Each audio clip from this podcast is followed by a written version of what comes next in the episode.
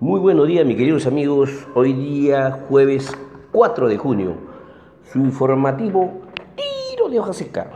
Inicio con el salmo que dice: Aquí estoy, Señor, para hacer tu voluntad. Bien, queridos amigos, siempre con muchas novedades, tanto en la política, temas para reflexionar y algunos apuntes emitidos por algunos diarios serios. Bien, iniciado las fases donde el transporte es el tema del día. La gran mayoría somos conscientes que la informalidad es un aliado en la pandemia en curso. Las restricciones establecidas por el gobierno durante la cuarentena no están cumpliendo a plenitud por cierto grupo de la población, en especial los informales.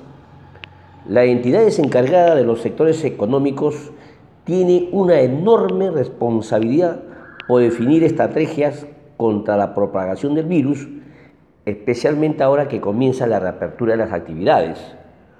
Uno de los sectores con mayor grado de informalidad es el transporte, en el cual el 89 0.9% de los trabajadores independientes dedicados al transporte terrestre de pasajeros vive en la informalidad. Todos sabemos que las unidades de transporte son en el entorno perfecto para la transmisión del virus, por lo que debemos poner bastante énfasis en las medidas planteadas y el cómo se viene cumpliendo lo normado por el Ministerio de Transporte y Comunicación junto con la Asociación de Transportistas Urbanos, donde ellos han establecido reglas estándares sobre el cuidado, higiene, manejo, desinfección de vehículos antes y después, utilizar mascarilla, etcétera, etcétera. Pero las deficiencias y condiciones del transporte público impiden lograr a un buen resultado como lo estamos apreciando. En estas últimas semanas, las noticias han evidenciado que ni conductores ni pasajeros respetan la medida de operar con una capacidad no mayor al 50%. En Lima, principalmente, si excluimos a los servicios del tren eléctricos, a los servicios de los corredores, a los servicios del metropolitano, en la cual solamente se movilizan el 9.1% de la población, es casi improbable que los transportistas cumplan con esta medida. Uno, sus ingresos están en función a los pasajeros, lo cual invita a la aglomeración de sus vehículos y abaratarlos al máximo. Dos, la, la flota formal ha reducido su capacidad tanto en la, en la operación como en el abastecimiento de la población, por lo que la gran mayoría recurre al transporte informal y por ende se expone aún más en el contagio.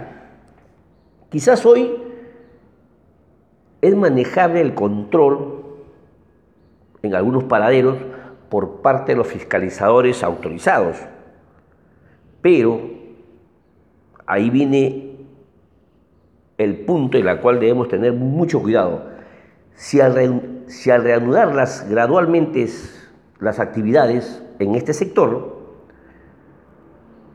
vamos a tener que necesitar más personas para el control. Al no ver, eso se, va, se va a masificar y lo que va a conducir a una situación mucho más caótica de lo que ya estábamos acostumbrados. En esta crisis es una buena oportunidad para reestructurar nuestro sistema de transporte público interurbano, por ejemplo, algunas ideas. Una de ellas es lograr la formalización progresiva.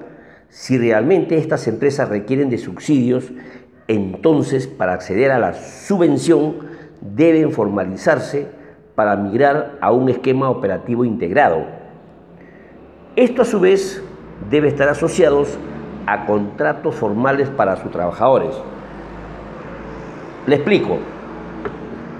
Si a estos trabajadores se les fijan los sueldos independientemente de la cantidad de pasajeros que transportan al día, eso aliviaría en cierta medida su hambre por llenar el bus, por a la puja por el pasajero. Además, el Ministerio de Transporte y Comunicación ha anunciado un subsidio al combustible, el impuesto selectivo al consumo. Pero esto no sería un apoyo económico a estas empresas exigiéndole a la par inversiones, mejoras en su flota vehiculares. Cuidado, pasajero y conductor, el Estado tiene que subvencionar a, las empresas que opten por la formalización en ese sentido explicado. Otra idea, pero ya de mediano plazo, es fomentar el uso de otros medios de transporte de bajo nivel de contagio, como lo que se ha emitido el día de ayer la ley de la bicicleta, donde ya pues no hay, donde pues la población que está acostumbrada, o mejor dicho, que no está acostumbrada a estos medios, podría hacerlo si es que encuentra todos los medios posibles y accesibles a poder utilizar la bicicleta para movilizar de su domicilio al centro de trabajo. Pero esta es una tarea del gobierno que, va, que es generar incentivos, ya sea con pequeños beneficios laborales o tributarios para el ciudadano de a pie. O también en la formalización, en los famosos subsidios para el transporte siempre en el ámbito formal. No obstante, esta medida sería inviable si no se realiza una inversión pública para aumentar las ciclovías que permitan conectar a toda una ciudad, a todo, perdón, a toda una ciudad y que generen todas las seguridades para, para un buen transporte. En relación al transporte, hay muchas alternativas, aparte de los protocolos ya establecidos, aparte de la, de la subvención del Estado, también podría usarse la tecnología, ya sea pues un aplicativo o un GPS donde lo detecten qué persona está cerca uno o, o si el aforo del vehículo está por encima de lo normado. Inmediatamente si está por encima de lo normado, ser sancionado como corresponde. Pero es una tarea titánica y esto sumado con los subsidios estatales, con contratos bien diseñados, de tal manera que no, no pase, como le repito, le repito, el aforo máximo en cada unidad de transporte. Y la ampliación de horario de entrada y salidas para la población laboralmente activa. Otro otro punto que llama la reflexión son las municipalidades. Nosotros hemos visto cómo se han ofrecido diversos motivos para explicar por qué la veloz decisión del gobierno de implementar una cuarentena nacional no impidió que Perú sea hoy el número 12 como casos confirmados de COVID-19 en el mundo. A la luz de esta alta tasa de positividad de las pruebas aplicadas en mercados y centros de abasto, la insuficiente supervisión de las condiciones de salubridad en los recintos por parte de los municipios se ha posicionado como una de las principales fuentes o vectores de contagio. Se ha evidenciado una vez más fallas institucionales que padece el Perú para articular la labor de sus distintos niveles de gobierno. La municipalidad ha sido el alabón más débil de la cadena hasta este entonces. Las irregularidades en la entrega de canasta a la población son una muestra de ellos. A estos problemas estructurales debemos sumar el impacto en las capacidades de los municipios a raíz de la caída de los recursos directamente recaudados o sea, lo que no han podido recaudar, tales como los arbitrios, las multas, servicios, entre otros. Y por ende, al bajar la recaudación, también al despido un gran número importante de trabajadores municipales. De hecho, se han visto obligados a reducir sus equipos de fiscalizadores. Prosiguiendo en la, vía de la economía, podemos decir que, después de la, si Dios quiere, del post-COVID-19, se avecina un nuevo, no un nuevo, sino el continuismo de un aliado estratégico en los negocios con China.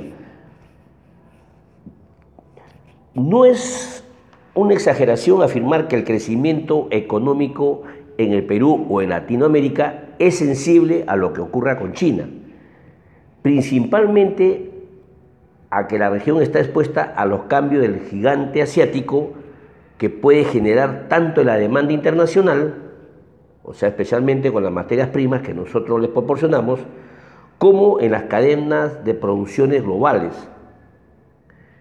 Para tener preciso las cifras,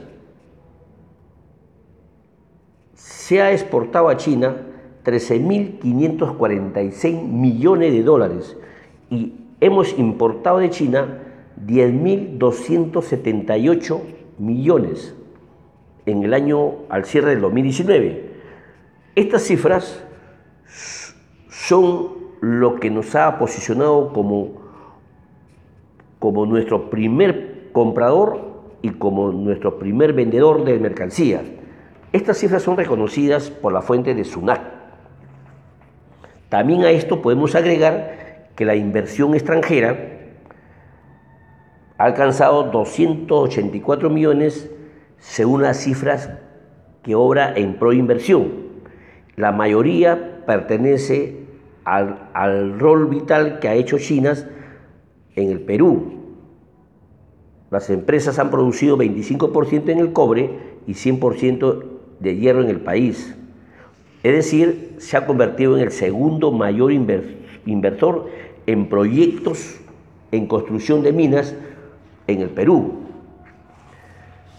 Vale decir también que eh, nuestra, nuestra variación se ha, se ha evidenciado con el PBI en China. Por nosotros han crecido hasta 1% y se ha asociado al crecimiento. Así que, señores, China debemos seguir apostando por su tecnología y la sostenibilidad para su futuro. Pero también hay que tener un detalle y tenerlo claro, no debemos esperar siempre a China que nos salve de nuevo. Nuestra prioridad debe ser exportar con otros nuevos mercados y seguir desarrollando nuevas industrias productivas. Otro medida política actual, señalamos que el Decreto Supremo 129-2020 se otorgó un crédito suplementario por 138 millones de soles para financiar la suscripción de convenios o contratos con el Estado. Otra medida política en el marco de los programas de incentivos a la mejora de gestión municipal, se aprobó el Decreto Supremo 125-2020-EF una transferencia por 800 millones en beneficio de los gobiernos locales, de los cuales 567 millones irán a aquellos que cumplieron las metas establecidas al 31 de diciembre del año pasado. Bien, mis queridos amigos, ese es todo por hoy. Mañana volveremos con otro tema de actualidad. Pero, y finalmente, les comparto la frase del día. La disciplina es el puente entre metas y logro. Frase de Jim Rons. Yo no salgo de casa hoy jueves a caminar mínimo 30 minutos, todavía estamos autorizados. Y bueno, novedades siempre saltantes, de la bicicleta, ya le comenté, funcionarios que siguen siendo los privilegiados en los sueldos. Mañana vamos a a, entrada de enlaces de quiénes son los, los privilegiados contratados del gobierno para ver quién va ganando a la posta. Estaba recogiendo una fuente informativa de, un diario donde Tuesta Soldevía como su nombre le dice, ¿cómo cuesta? Ha percibido 921 mil por los servicios tanto del Jurado Nacional de Elecciones, la ONP y otras entidades que, ha trabajado este señor Tuesta Soldevía. Siempre recordamos a él eh, en, los famosos, en, los famosos, las famosas elecciones. Bien, mis queridos amigos, ese es todo por, por hoy y sobre todo amarnos los unos a los otros. Gracias, hasta mañana, yo mediante.